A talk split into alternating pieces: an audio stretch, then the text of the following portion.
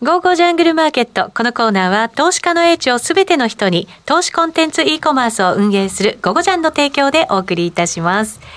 えーさてこのコーナーはラジオ日経で人気の高いパーソナリティをゲストにお迎えして相場の見方を伺っていきます今日のゲスト荒野博さんです荒野さんは「ゴゴジャン」でメールマガジン「荒野博のトレーディングルーム」からを毎日配信していらっしゃいますえー月額税込みで4500円お申し込み詳細は番組ホームページの「ゴゴジャントレードサロン」のバナーからお願いいたします、えーそれではお話伺っていきましょう聞き手再び登場の鎌田さんですお願いします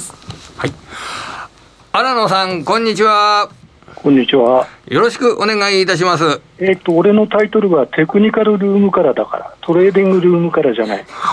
失礼いたしました。失礼いたしました。はいテクニカルルームから、あのーご指導のほどよろしくお願いいたします。はいはい。さて、えー今日、本日の日経平均は、えーま、またマイナスになるという状況になりました。いえーっと最近の日本株の動きについて、荒野さんはどのように捉えていらっしゃいますでしょうか教えてください。えっ、と、3月29日に高値を記録して、もう、その翌日から、えっ、と、また短期の調整に入っちゃったっえていう流れなんですね。ーはい。で、これは実はよくあることで、あの、そちらにデータをお送りしていると思うんだけど、はい。あの、5日平均ってありますよね、はい当然。 5日移動平均線ですね。はい5日移動平均がピークアウトして、ええしピークアウトしたら下下向きになりますよね、はい。でその下に終値がある状態、ええこれが短期の調整なんですよ。ええと、そういう流れが実は、えっと29日、3月29日の天井の翌日から起こってる。ええで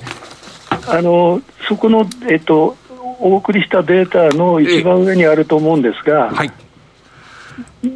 さっき言った5日平均が下向きで、終値が5日平均のし下にある間は、え基本的にそこ入んないんですえよ。ええそれを脱出す、抜け出すっていうか、かそれが解消すると、えええ初めて、あ下値模索は抜けました。はい。で、今3月30日から始まってんだけど、ええ今日までちょうど9日なんですが、ええまだ継続中なんですね。えええだからそこが入ったとか、ええー新たにこう上値を追う流れとかっていうのは5日平均でやってもええまだまだ出てないっていうことはい。あの、荒野さんから頂戴した資料ですと、その21年のケース、そして22年のケースなど、あの、日柄で言うと、もうちょっと長くかかるケースの方が一般的なんでしょうかね、こちらの方だと。えっ、と大体、ええっと3週間前後は平均なんですけど、ええそうするとすでにもう9日経ってんだから、はい。あと1週間だから来,、はい来週ぐらいまでにはなんか底値には届くんではないかなってあれがあるんですねええええただもう一個ですね、はい。えっと、資料をお送りしていると思うんですが、ええ実は今日日経平均の5日平均と20日平均がデッドクロスしたんですよ。はい。で、例えば今年の1月のとこ見ていただくと、え1月12日にデッドクロスしえて、はい。安値まで11日間かかかかってるんですね、はい。一番右が。ええ例えば2月18日にデッドクロスして、ええー12日間で安値に届いてるんですよえ。えでこれ、22年の2つの例だけで見れば、ええなんとデートクロスから平均すると2500円下げてるんですよ。ああ、結構大きい下げになるんですか。で、今日2万8あごめんなさい、2万6820円ぐらい、ええそうですね。今は日い。今日の今日の終値は。今日の終値は2万6821円でございますね。はい。ね820円ぐらいです。はい。そこから2500円下げたら、前の安値切っちゃいますよ ね。です結構低い水準になりますね。そうすると2万5000円割れになってしまいますね。えたただもう、もう2万5000円は1回経験してるんえで、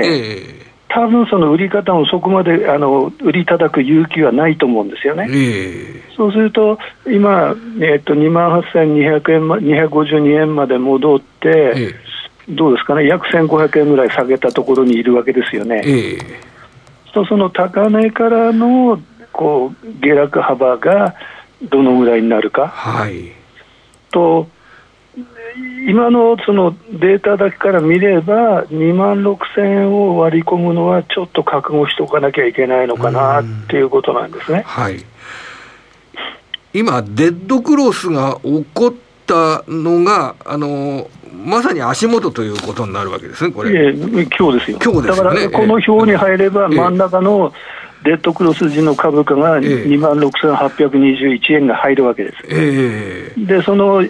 隣に安値が書いてあるわけじゃないですか。はい、それ引き算すると、あ21年の11月の時は約1000円ぐらいの下げなんだけど、ええ1月、今年の1月と2月は安値までは、ええーさっき言った2500円下げてますえ。えそうすると、その5日平均のサイクルで今、調整場面にいえて、え今度1ヶ月サイクルを巻き込んだ5日と20日のデッドグロスが起こったとえ、えそうすると、その期間的に言えば5日サイクルが調整で、20日サイクルも調整に入った、はい、ですから、そのもうあの例えば長期戦は200日線ずっと下向きで終わりでその下にいるわけだから、ええ長期戦はずっと調整が続いてんだけど、はい、とこの、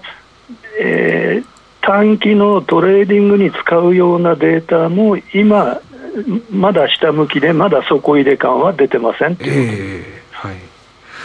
今のこのサインから見ると、当面、かなり下げを覚悟した方がいいようなサインが出てるということになるわけでしょうか。あの期間的には1週間か2週間なんですよ、ええもうあの3月30日高値から見れば、もう約2週間経ってるわけですから、ええあ3月29日か、ええ2週間経ってるわけですから、はい大体3、4週間と思えば、ええ今週から来週で下げのめどは立つと思います。はい。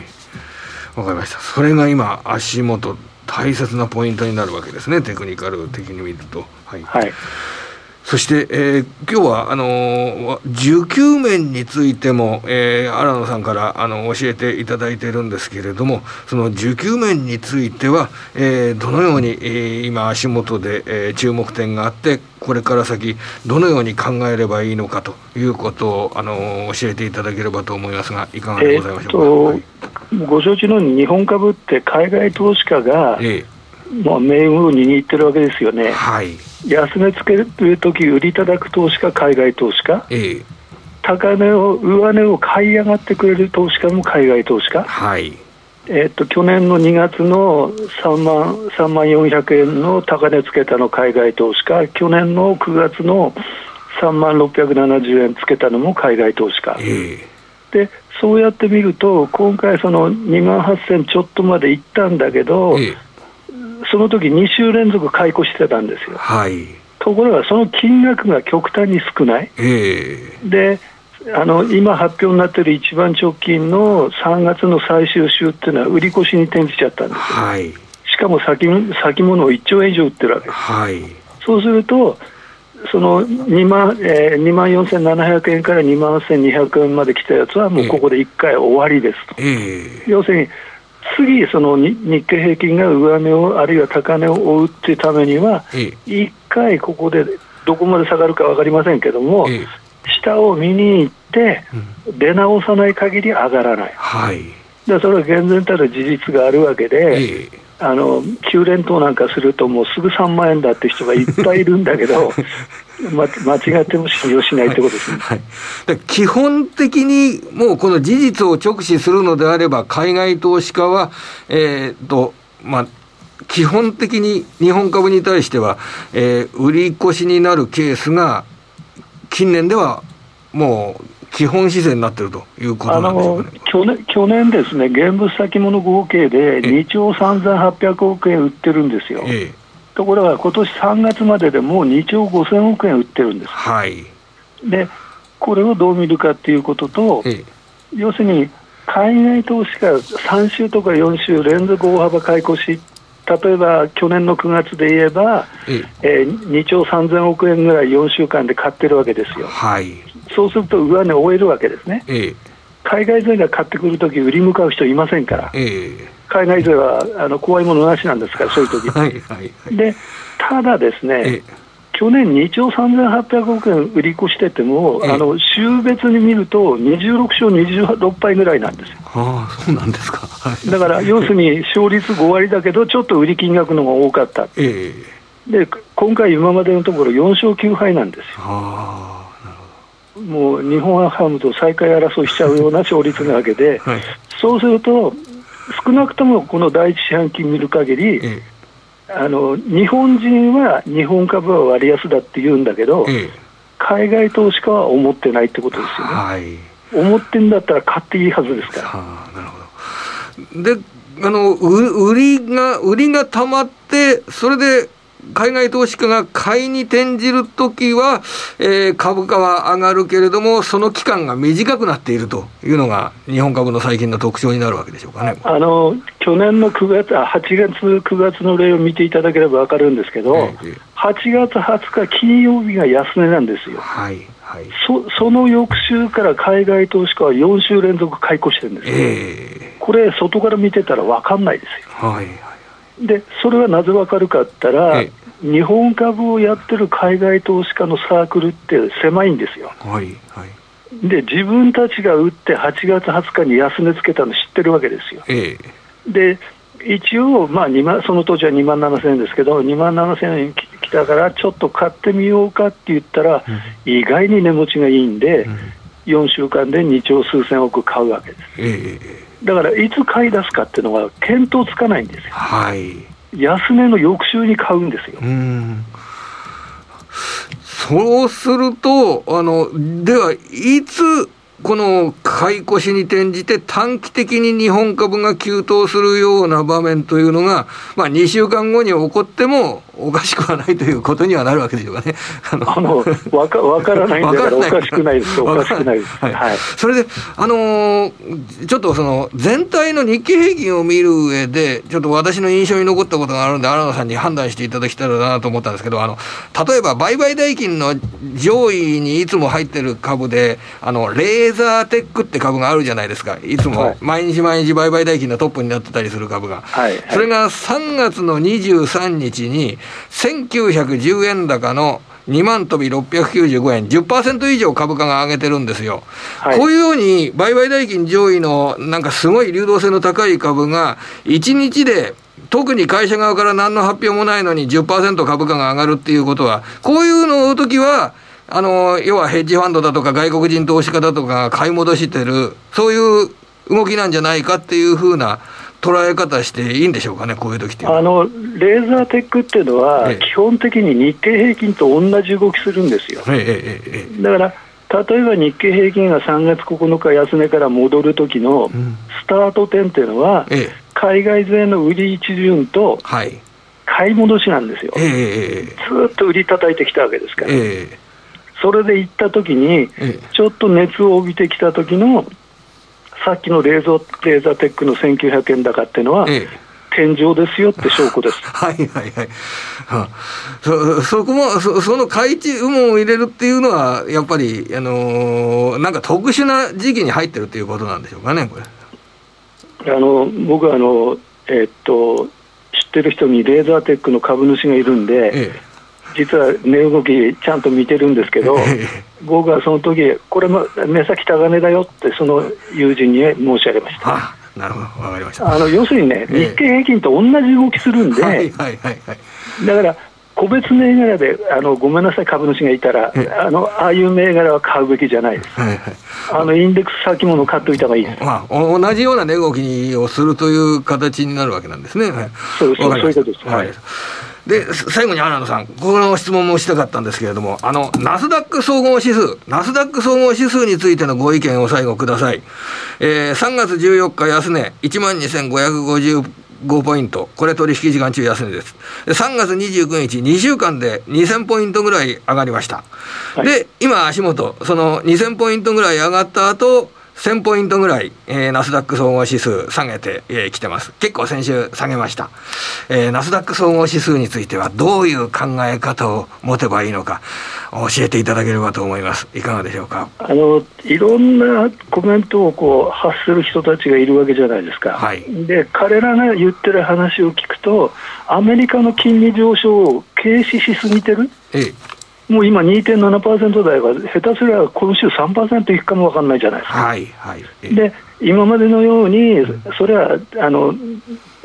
0%台にあったのが2%ぐらいになっても驚かないのは分かりますけど、えこれ、もし3でさらに上に行ったときーに、はい。どうやって考えるかですようーね。んだからあの株式市場のあの基本であって高い PR の株がこういうそのボラが高い時には売られやすいってことは考えたい方がいいと思うんですよね。えーでもちろんそのあの巨大な成長企業いるわけなんで、ええ彼らが踏ん張れば、それはナスダックも値持ちはするでしょうけど、はい、ちょっとそこにかけるのは僕は危険だと思いますけどね。はい、やはりこういう時というのは、高い PR の会社というのは、あの金利のあーが上昇してきて、今、あの長期金利がこういう水準にあるっていう事実をしっかり頭の中に置きながら、投資対象として考えていかなければいけないということになるんでしょうかね。ああの今、市場でそのええ10年債、2年債の逆逆イールドの話あるじゃないえですか、え今度もう一個、株式市場の方を見ていただいて、ええ輸送株指数と、はいあの UTG、公益株指数っていうのを、ええあのなんだ、僕は TU 倍率って言ってるんだけど、輸送株を公共株で割って、ええこれが極端に下がってるんですよ。ああ、なるほど要。するに景気敏感株がええ売られて、ええディフェンシブが値持ちがいいんですよ。ええそれはだから債券市場と株式市場で同じことが起こってる。ええ要するに先行きの景気怪しいぞっていうのが出始めてるわけです。ええなるほど。わかりました。はいあの本日も教えていただきましてありがとうございます。またいえいえお願いします。はいはいどうも。えーただいまのお話は荒野博さんでした聞き手は鎌田記者でした改めて荒野さんは「ゴゴジャン」でメールマガジン「荒野博のテクニカルルーム」からを毎日配信していらっしゃいますメールマガジンのおーですが月額税込み4500円ですお申し込み詳細は番組ホームページの「ゴゴジャントレードサロン」のバナーからご確認くださいゴーゴージャングルマーケットこのコーナーは投資家の英知をすべての人に投資コンテンツ e コマースを運営するゴゴジャンの提供でお送りしました。